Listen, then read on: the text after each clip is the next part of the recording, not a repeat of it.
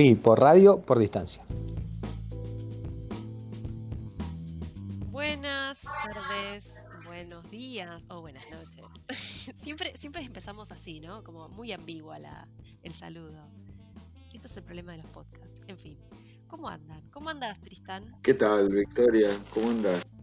Todo bien. ¿Esto es el problema de los podcasts? No, el problema es de quienes lo escuchan y a la hora que lo escuchan. Entonces, como no sabemos a qué hora lo escuchan, Claro. no sabemos cómo saludarlos. Pero bueno, a- apuntamos a todo el horario. Está bien, eso es lo bueno, eso es lo bueno. Está ahí y lo escuchan cuando quieren y cuando pueden, y o cuando pueden. Exactamente. ¿Cómo va todo? Todo bien. Bueno, Hoy en particular voy, a, voy a contar algo que no sé si lo conté antes, porque los días de hace, que hace mucho frío, tengo como un mameluco, es un me- mameluco de peluche, que tiene forma, tiene una cabeza de unicornio.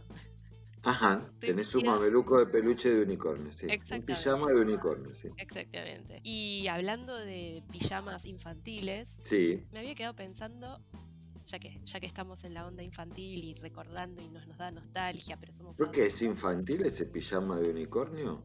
No, Es para nenes chiquitos, pues si lo estás usando vos por tu talla, no es para nenes chicos. no, claramente. Ah. Pero bueno, viste que culturalmente eh, hay ciertas cosas que están como consideradas para los más chicos. Para los más chicos, perfecto, sí, es cierto. Los peluches, los disfraces son para los nenes chiquitos, o las nenas chiquitas, bien.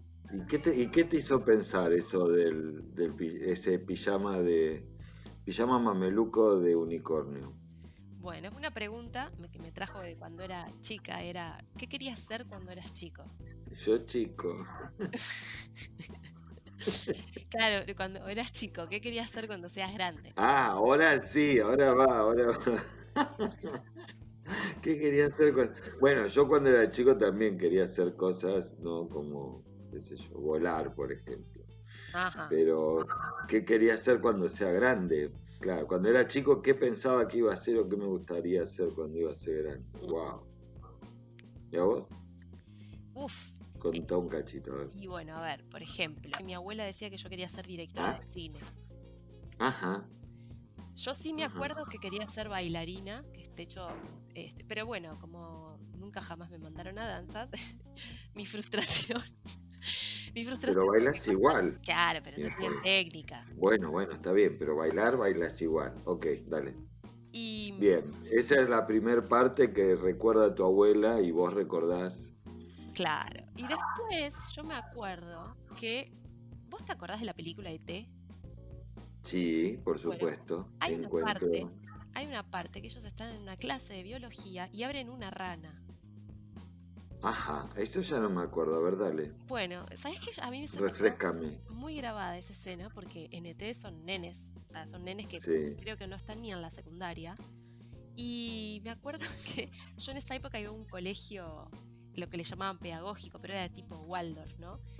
Y Ujú. tenía una quinta que obviamente en primavera se llenaba de sapos y nada, nena curiosa que, que vio unos sapos que estaban tendidos panza arriba. Y tal vez estarían muertitos. Me acuerdo de, de- de- de haber intentado, esto imagínate una nena que tendría 8 años o 7, Sí. con un pincho de, de palmera, clara- claramente eso no es un bisturí, tratando de abrir la piel del sapo. Porque quería ver si realmente podía disecar este, las ranitas como aparecían en la película de T. Me pusieron en Por penitencia. una actitud de ese tipo te tendrían que haber echado. No, no, me pusieron en penitencia, no, no podía Ah, viste. recreo, este, ¿Y eh, vos, y ahí vos qué sentiste? Cuando sea grande voy a abrir sapos, dijiste. No, pero eh, creo que al poco tiempo. Ah, MacGyver, ahí está. Me acuerdo de MacGyver. Que Ujú. Viste que MacGyver era como que arreglaba cosas rápido y hacía como mini cosas explosivas. Eh, Va, creo que era MacGyver. Bueno, Sí, cuestión es que empecé a revolver mi casa y a mezclar elementos de limpieza para ver cómo podía hacer una reacción tipo molotov casera. claro. Obviamente, esto era puro eh, prueba y error porque no tenía ni idea de qué cosa reaccionaba y explotaba. Gracias que, en la probabilidad nunca logré encontrar esa, esa reacción. Esa combinación fatal. Exactamente. Y obviamente. Pero mira vos que, mirá qué bárbaro, ¿no? Aparece, aparece el deseo de la exploración, de la investigación, que es el hecho de investigar si puedo abrir la rana para ver qué tiene por dentro, ¿no? investigar y aparece también el, el hecho de la experimentación, de realizar experimentos para obtener un resultado. ¿no? Y va pintando la biología y va pintando la química o la tecnología ahí dando vuelta. Exactamente. Bueno, ¿cómo, cómo, cómo llega, cómo deriva todo algo más este, micro? Porque uno puede decir, bueno, esta chica es biólogo, va a querer hacer biología. Bueno, sí. pasa así. Yo con esta frustración de que no podía hacer explotar nada. o sea que eso es una química explosiva frustrada, ahí viene la mano. Más o menos. Eh, me, enteré, me enteré que había juegos de química para nenes. Sí. Bueno, yo tuve uno. Ay, con vidrio en el alma, porque... Con pero de vidrio de los antiguos, era todo de... Porque hay algunos de plástico, no, esto traía tubo de ensayo de vidrio, todo. Me refiero a que le daba, no le daba, era real. ¡Wow! Muy bueno, muy bueno. Yo ya te spoileé, porque yo le escribo la cartita a Papá Noel pidiéndole el jueguito de química. Sí. Y mm, ¿sabes qué me trajo? Una Barbie. no. Te dijo, dejate de, dejate de joder con esto de la ciencia, sos una mujer, acá tenés una Barbie. No. Papá Noel Machirulo, ¿qué hizo? ¿Qué te regalaron? No, me regaló un microscopio de juguete. Ah, bueno, ok, bien, bien, bien. Bien ahí. ¿Sabes qué? Leyó muy bien Papá Noel, leyó muy bien fue por ahí. Se ve que no encontró el juego de química Papá Noel. O le dio miedo. dijo, yo creo que le dio miedo. Conociendo a tu madre le debe haber dado miedo directamente. Bueno, vamos a encararla por acá. Y yo me acuerdo que si bien tenía un aumento que parecía más una lupa binocular que un microscopio, después del tiempo uno trata de comparar, ¿no? Pero yo me acuerdo de haber metido, me había metido a una zanja a sacar agua podrida para, ver qué había. Me acuerdo de haberme pinchado para ver sangre, eh, de haberme sacado un piojo y poner en el, microscopio. O sea. Ajá. Está bien, está bueno, o sea, que estudiabas sobre, eh, sobre las propias relaciones ecológicas en tu cuerpo, o sea, qué animales vivían sobre tu superficie, por ejemplo, los piojos, entre los pelos tuyos. O sea, introdujiste el tema también de la ecología ahí. Claro, porque... Otra rama de conocimiento, las relaciones interespecíficas, a ver el piojo. claro, y a ver cómo se veía, este, el agua, bueno, aparte también es que hay en la sangre. Está bien, no se llegaba a ver mucho porque no, no era, no tenía un momento, pero era así interesante, por ejemplo, ver eh, lo que había en el agua de la zanja. Eso me acuerdo que, si bien olía muy mal, eh, sí. sí fue bastante interesante remover, digamos, el, el portaobjetivo, de que sería la plaquita con la que vos apoyás portaobjeto. Sí, la muestra que estás observando en el microscopio. Vieron el microscopio tiene un un lente que uno apoya al ojo, que es el ocular, es donde mira. Otro lente que está cerca del objeto, que se llama objetivo, y el, y el objeto a mirarlo está sobre, se monta en general, se apoya en general sobre un pedacito de vidrio, ¿eh? sobre una superficie que es la platina, y es lo que comentaba Victoria, de que mueves, el, eh, la platina o el mismo eh, vidrio este de portaobjetos para, para ver las distintas cuestiones. Y ahí descubriste un mundo microscópico. Exacto. Sí, sí, sí.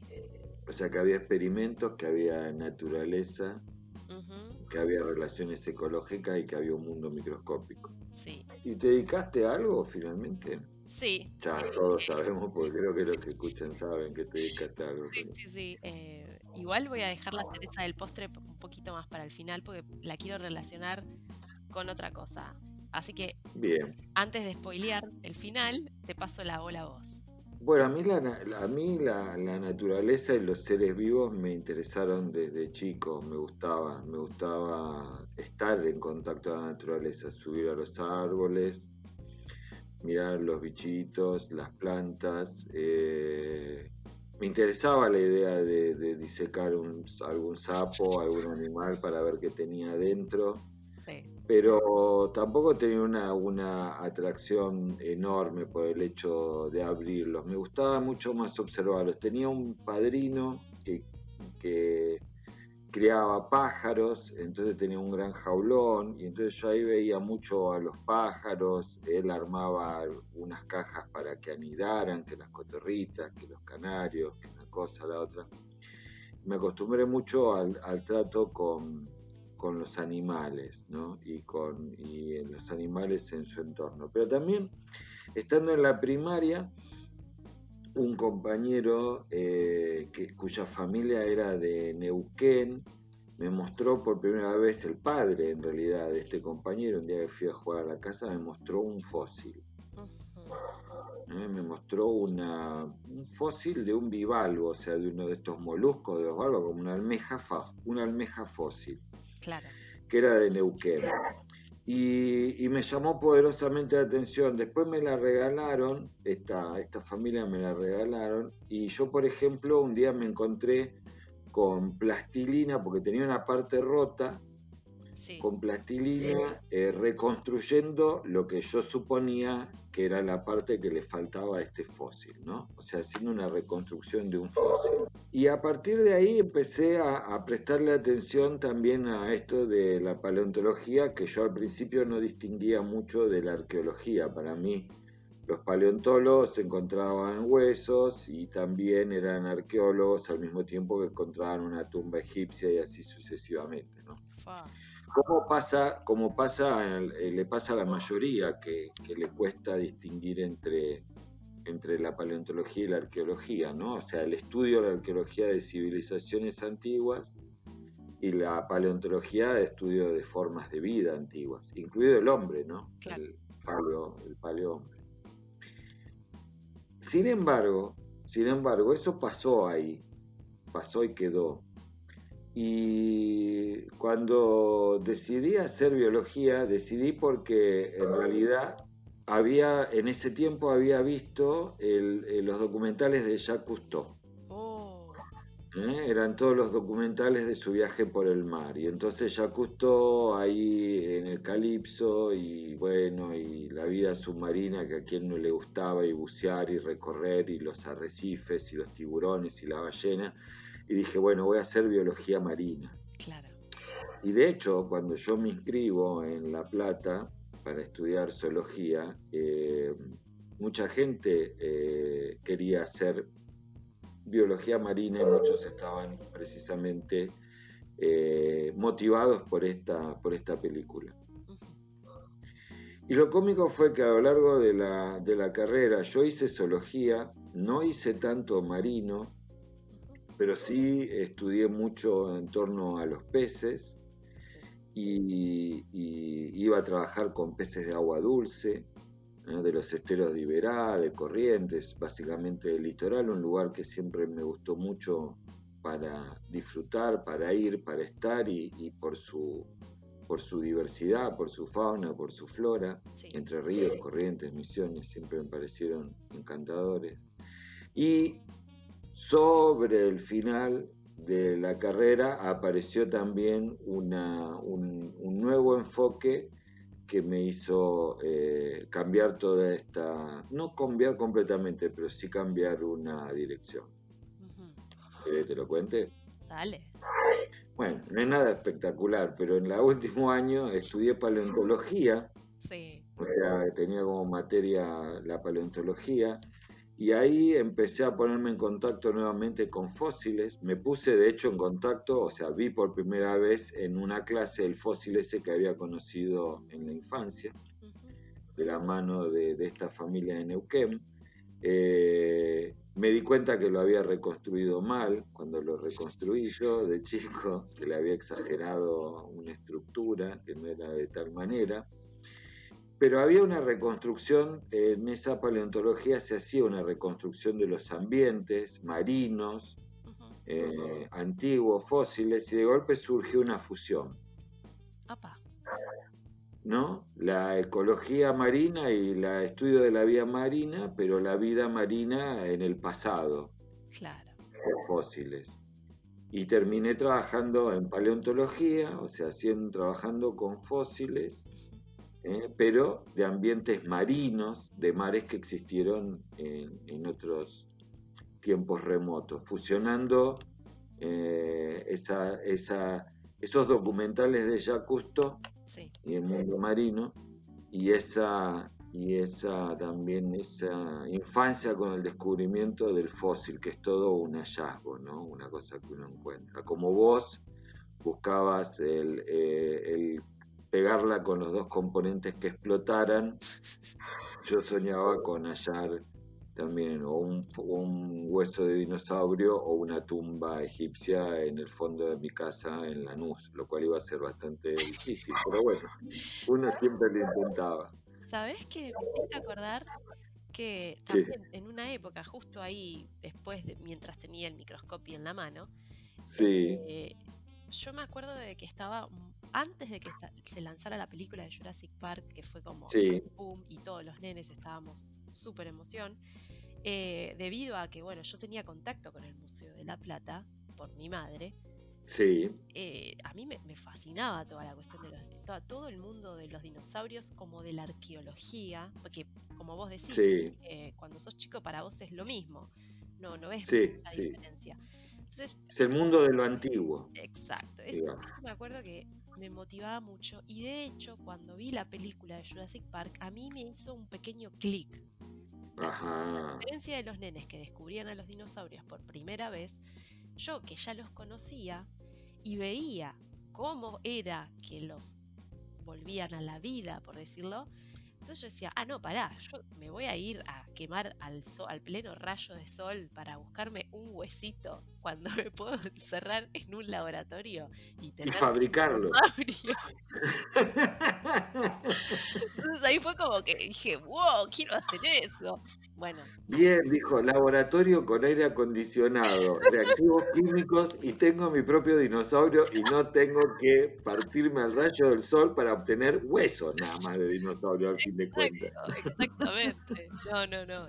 Eh, así que, eh, bueno. Y así, y ahí nació, bueno, y pero ¿y cómo, eh, qué, qué se, qué se, ¿Cómo haces para dedicarte a qué estudiarías para o qué estudiaste para poder dedicarte?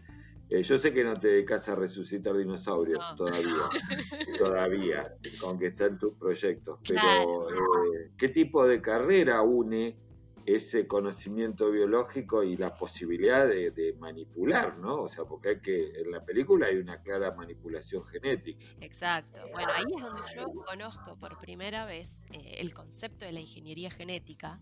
Ajá. Y, si bien eh, se menciona, eh, obviamente en ese momento no tenía noción de lo que significaba la palabra, la biotecnología, Bien. Eh, me acuerdo que me vuelvo a encontrar con esta, con, la biotecnología, tratando de ver dónde estudiar genética, dónde estudiar ingeniería Y ahí caigo este, como carrera, digamos, como, bueno, idea de, futuro, de, bueno, yo quiero hacer esto. Bien, bien. esto es lo que yo quiero hacer. Yo quiero resucitar dinosaurios. Acomode, acomode, no hay ningún problema. Nos tomaremos el tiempo que sea, pero yo quiero resucitar dinosaurios. Ahí es que descubrí, o sea, en, esa película que uno. Vos pensás que yo era chica cuando la, cuando la vi, o sea, todo el mundo flasheaba con los huesos de dinosaurios, con dinosaurios, y yo flasheaba con que, ah, existe algo que tiene información para poder hacerlo. Eh, eso para mí. Fíjate, fíjate cómo, cómo aparece ahí en vos el hecho de primero del el gran deseo del experimento y de la experimentación, ¿no? Sí, que es el, el, juego de química de la infancia. y por otro lado el, desarrollo a partir de eso, ¿no? o sea, la, la, producción a partir de eso, que es esta, esta cuestión biotecnológica y cómo aparece una carrera directamente que lo permite. Pues vos estudiaste biotecnología. Literalmente. ¿Es una licenciatura? ¿Es una ¿Cómo es el título? Sí, es licenciatura en biotecnología. Sí. ¿Y en qué universidad? En la Universidad de Quilmes. Aunque te, reconozco que yo estuve a punto de irme a Misiones. Porque, Ajá. Este, porque en Misiones la carrera se llama directamente genética. Eh, y es más más de tipo biológica, o sea, por lo que yo tengo entendido, porque hablé con chicos que se hicieron el cambio de, misiones a la UNCI, mira qué loco, eh, ellos arrancan empezando a ver eh, laboratorio. Y en la UNCI tenemos bastante matemática y química previamente a, entrar de lleno con, la cuestión más eh, biológica. O sea que, eh, o sea que la carrera en misiones es más divertida. Enseguida echan mano de los tubitos y ya empiezan a hacer experiencias. Y en Quilmes, teoría, teoría, teoría, teoría, para después recién empezar a ver algo. Sí, pero igual la decisión yo ya la había tomado. Fíjate, fíjate que, caímos en, dos cosas, ¿no? Por un lado, los, los sueños y fantasías de la infancia, que en realidad son vocaciones y deseos, solo hay que darle rienda y, canalizarlas. Cómo se mezclan y fusionan en el tiempo y van dando distintos, distintas conformaciones y cómo uno termina en, en una por ejemplo, puede terminar, como el caso de nosotros, en una carrera, ¿no? Yo estudiando zoología en La Plata, vos estudiando biotecnología en Quilmes. Pero también aparece lo que vos comentás, como por ejemplo, eso no es lo mismo en cualquiera de las facultades y universidades. O, por ejemplo, institutos terciarios o lo que fuera, en donde cada uno va a tener su orientación y uno va a encontrar como una carrera más afín. Claro. O sea, las carreras o las vocaciones no son cosas eh, así de sencillitas que uno diga, bueno, a mí me gusta tal cosa y existe una carrera exacta que responde a tal cosa, sino que se construye. Exactamente. Hay personas que pasaron este, por, por varias experiencias hasta realmente dar con lo que estaban Sí, sí, sí.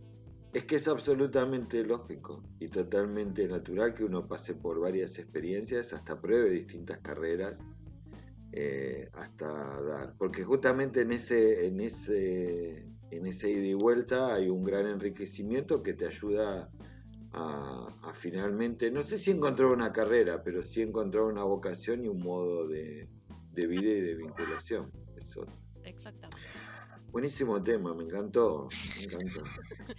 y yo, yo preguntaría, ¿no? Porque en una de esas a, nuestros oyentes les pasó lo mismo. De chico tenían muchos deseos de dedicarse a algo, sintieron que tenían la vocación para, para hacer algo.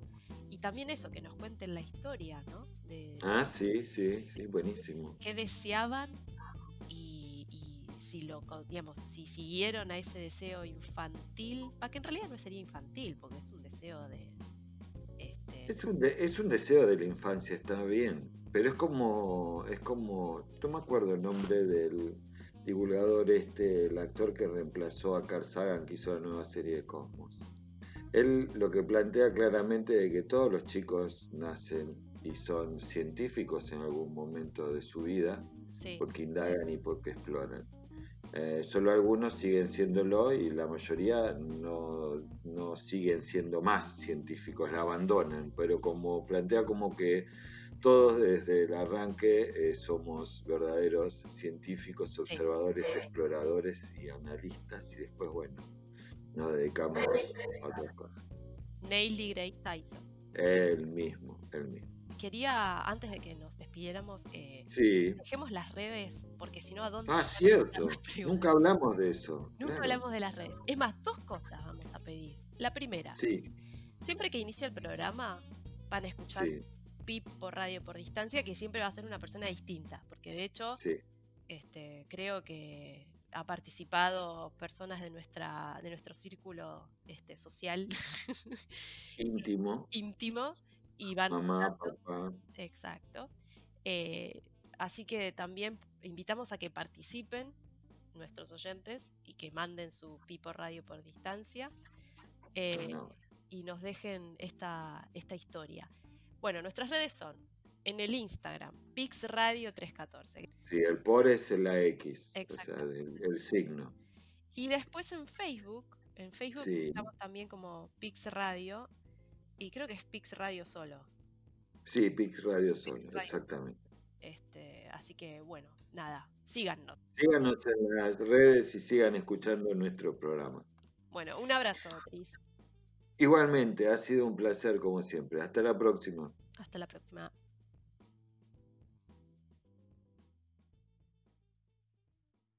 Créditos musicales Acid Trumpet por Kevin MacLeod.